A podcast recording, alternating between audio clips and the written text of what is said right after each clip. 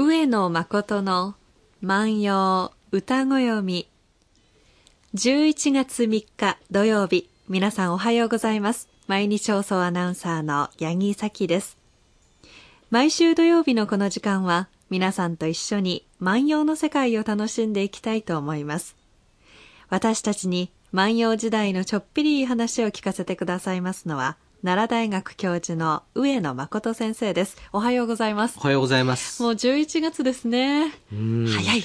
なんかね、今のね、あの、八木さんのね、こう、コメントをね、聞いてるとね、なんかしっとり聞こえましたね。そういうふうに聞こえますか、うん、なんかね、その今ね、八木さんがね、えっと、マフラーですかね、はい綺麗な色ですね。3色のマフラー？4色ぐらい入ってるんですかあ4ね。色。あ、それは毛糸だけじゃないんだ。シルクも。毛糸で、そうですね、薄紫、濃い紫、オレンジ色と、あとシルク系と、ちょっとこう、透けたような感じのものが縫い合わさった、ちょっとややこしい感じがするんですが、なるほどね。はいやっぱりこう、あれですよね。あの、袖はね、こう、めくっていても、その、首元はは秋と。そうです、うん女子高生は生足でも生、首元にはマフラーを巻いてるでしょ？首があったかいと全身あったかいんですって。あ、なるほどね、なるほどね。はでもね、やっぱりね、この季節をどういうふうにこう楽しむか、その季節にどういうようなものをこうイメージしていくかっていうのは、これはね、えーまあ文学なんですよね。はい。先生、そういえばやっと長袖になりましたね。やっと長袖になりましたね。生ねやっと長袖になりましたね。ずっと半袖で通されて。はい。ははいい。あのーですからね、私にはね、季節がない 季節感がない男なんですね。はいまあこれはもう万葉学者としていいけないことなんですが、うんなぜね、僕ね、最近ね、男には季節感ないか分かりましたよ。これこれはね、あのー簡単に言うとですね、あの、着ているもののバリエーションが少ない。はまずはね。はいで、それとね、やっぱりね、男はね、疲れてる。あ。あうん、でも、だから女の方はね、僕ね、毎回毎回すごくその、その季節その季節を楽しむじゃないであ、はいすか。。女性はいくら疲れていても楽しむことを忘れないんです。そうなんです。僕ね、だからね、これからのね、日本経済はね、はい女性の力で引っ張らないとダメだと思う。だからね、不足してるものをたくさん作るときこれね、男の力ですよ。どこにね、この消費がこう潜んでいるかってことを探すのは、これは女の人の力でね。そうですうね。ん、まあ、あの、これ経済番組じゃないんですが、これでね、今日はね、まあ季節の楽しみ方ということも楽しみ方なんですが、季節の感じ方。じゃあ秋はどのように感じるか。秋はウキウキ感じるのか、どういうふうに感じるのか。今日はこんな歌なんですね。穂積の巫女の歌なんですけれども、えー秋を歌った歌なんですが、ちょっと読んでみますね。えー今朝の朝家、仮金ききつ、春日山、もみちにけらし、我が心いたし。今朝の朝家、仮金ききつ、春日山、もみちにけらし、我が心いたし。解説していきましょうね。えーこの、お今朝の朝家、まあ、今日の朝、今朝であるとこの朝朝家っていうのは、これね、ちょうどね、そうですね、この放送今頃ですよ。はい。えー有明の月、そしてね、えーだんだんだんだんこう白んでくる、この時間帯。でそこの時に、まあ、この日はおそらく、ちょっと早く目が覚めたんでしょうね。えー狩りの音が聞こえてきた。で、これはね、秋が深まると、狩りがやってくる。これはね、来願なんですね。狩りがやってくる。そしてね、春になると狩りが帰っていく。これが祈願なんですね。はい。ですからこの狩りがやってくるっていうのは秋の深まりを示す風物詩なんですね。で、そのね、やってきたそのお狩りは当然ですね、越冬のためにやってくるわけですから油が乗っているわけですね。はい。で、それをですね、漁師さんが打つ。そうすると油が乗っているから非常にジューシーなんですね、肉がね。その肉の感じをお豆腐で出したい。これが何か。あ、はい。はい、どうぞ。ガンモドキ。ガンモドキです。あ、そう。もうおでんのネタの人気者。はい。まさガンモドキ。おでんが美味しいことになってきました。なってきましたよね。そうするとねこれね、この、あれ、狩りのお肉、ガンの肉の、はいあの、食感を、この豆腐で出すっていうのがね、あの、あれはガンモドキなんですね。えーですから、あの、ガンの肉に似せたものという意味なんですね。ガなるほどンモドキっていうのはね。はい。そうするとね、これ、えー、仮金危機痛というから、まさにその秋がやってきた。まあ、この人眠ることができなかったのか、朝早く起きてしまったのか、えーあれ、狩りがやってきた。これは秋があもう深まってきたなというふうに思う。そうするとですね、この穂積の巫女の頭の中にはですね、一つの映像がこう思い浮かんできたわけです。えー狩りがやってきたということは、狩りがやってきたということは、春日山はもうもみじしているだろうなというふうにこう思うわけです。実際に今ね、目の前に春日山を見てるわけじゃないんですね。はい。で、えー奈良市のお東部の春日山、えーそのがもみじの名所になっていますから、ああ、もみじしただろうな。自分が聞いたのは狩りの音ですよ。はい。で、頭の中に思い浮かべたのが春日山のもみじ。ああ、これ、ひょっとするとこれね、映画で使えるな、このとこね。うんこうパッと、あ、仮の音だ。そうすると、えー、春日山のもみじがこう、ふーっと思い浮かぶ。今頃どうしてるのかな。で、その後がね、最後の言葉。我が心いたし、私の心は痛い。と書いてある。そうすると朝狩りの音を聞いて、そして、えー、春日山のもみじを思い出したら、なんで、この人の心は痛かったのか。これね、なんか裏見たら書いてあるだろうと思って一生懸命めくったりとか、ここのところ、あの、なんかね、あの、100円玉でこすったら出てくるかなと思って やってみたんですがね、書いてないんですよね。うーん。季節がそうさせるんですかね。うん、なるほど、なるほど。センチメンタルな秋ですよ。うん、そうですね。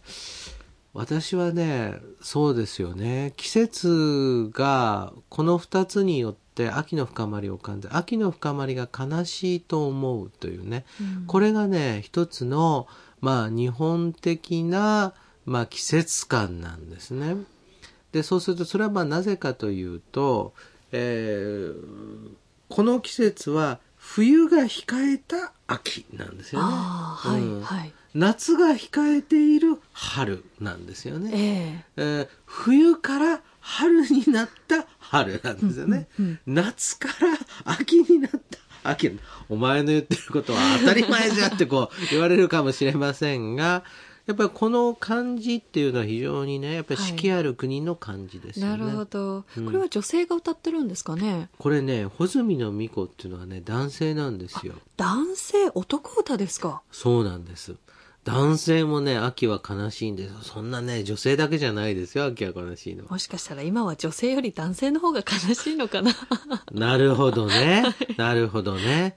あの、やっぱり元気がいいのはね、やっぱり女性ですよね。そうですよ、秋になったらさ、じゃあ、えーバスツアーでも行こうかとかじゃあ冬になったらカニツアーがあるなとか 美味しいものが増えてくるなほどね、おとか、鍋だってね。はい。うん。じゃあ季節が変わると服も買わなきゃとか、うん。結構元気になりますよね。やることが多いなっていううん。感じがあるんですけど、女の人ってそういうことで言うと、はい。生活の中に、その何か小さなね、はい。喜びを先に設定して走っていくのがうまいですよね。はいはい。で、男の人は、どうしよう、次の会議までに書類が。女の人は、会議が終わったら、カニ鍋よっていう、そうそうそう。この感覚違うよね。あそうですね、うん。そう言われたら男の人ってなんで悲観的にいつも考えてるんだろう。それはでも最近の傾向なのかなと思ってたら、うん1300年前から結構こういうセンチメンタルな男歌が残ってるんですね、うん、センチメンタルですね。この次の歌はね、はいえー秋はきは咲くべくあるらし、我が宿の浅地の花のお散りゆく見れば。これね、秋はぎはまさにもう今咲くようになった。なぜ、えー私の家の庭のね、浅地の花が散ったから、花が散ったから、次に、えー、萩が咲くような季節になったたとこういうふうにこう言ってるわけで、これもなんかね、消極的な感じがしますよね。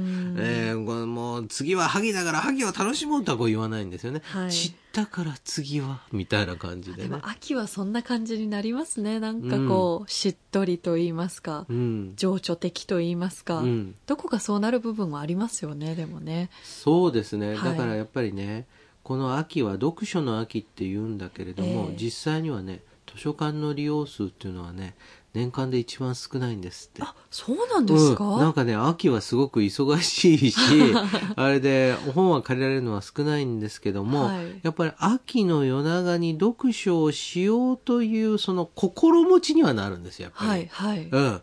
あの、ですから、この季節なんかね、詩人になれるんですよ。うん。そういう感覚ってね、うん私はこうあると思って、で、しかもね、この、うん穂積の巫女はね、その、眠れない朝を迎えて、狩りの音を聞いた時に、その次にですね、その、紅葉しているね、山の姿を思い出すっていうところが、やっぱりこう、想念の世界ですよね。うんうん。だから A を思い出すと B っていうような連想なんですが、ええこの人は狩りの根から春日山のもみじっていう連想につながっていくわけですね。確かに映画のワンシーンに出てきそうなうん。感じではありますね。うん先生一つ気になったんですが、うんこの紅葉が黄色い葉っぱって書いてるんですよね。うん今、紅の葉ですよね、うん。この時は黄色のイメージだったんですかね？あのね、これ難しい質問なんですけどね、はい中国の陸朝時代には紅葉っていうのはね、はい。あの、えーその黄色い葉っぱと書くのが多かったんで、はい。それを万葉時代の人は、あ、中国の本は黄色い葉っぱと書いてあるから、つって、それをうん勉強してますから黄色い葉っぱなんですね。それがいつの頃からか、紅の葉っぱにね、ベイの葉っぱに変わっていくわけですね。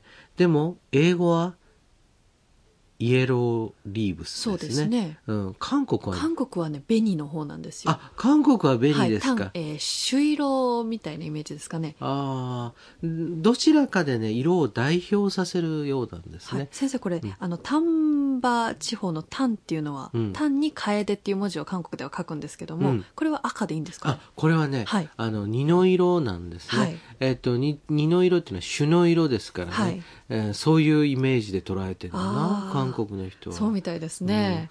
うんいろんな国のね、紅葉を表す言葉調べてみると面白いかも面しれない。白いですね。そんなことを思いながらね、この歌聞いてください。今朝の朝家、仮金聞きつ。春日山、もみちにけらし、我が心いたし。今日の明け方、狩りの音は聞いた。春日山はもみじしたに違いない。なぜか僕の心は痛い。今日は牧野八の1513番の歌をご紹介しました。上野誠の万葉歌ご読みでは、上野先生に聞いてみたいこと、番組の感想など何でもお寄せいただきたいと思います。番組でご紹介させていただいた方には、番組特製ポーチをプレゼントいたします。宛先です。郵便番号530-8304毎日放送ラジオ上野誠の万葉歌ご読みの係までお願いいたします。メールアドレスは歌ご読みアットマーク mbs mbs1179.com です。たくさんのご応募お待ちしています。紅葉もみじ狩りは11月の末ぐらいになってしまうんですかね。そうです。最近はそうですね。でも、もみじの季節がやってまいりました。それでは、万葉歌ご読みは来週です。さようなら。さよなら。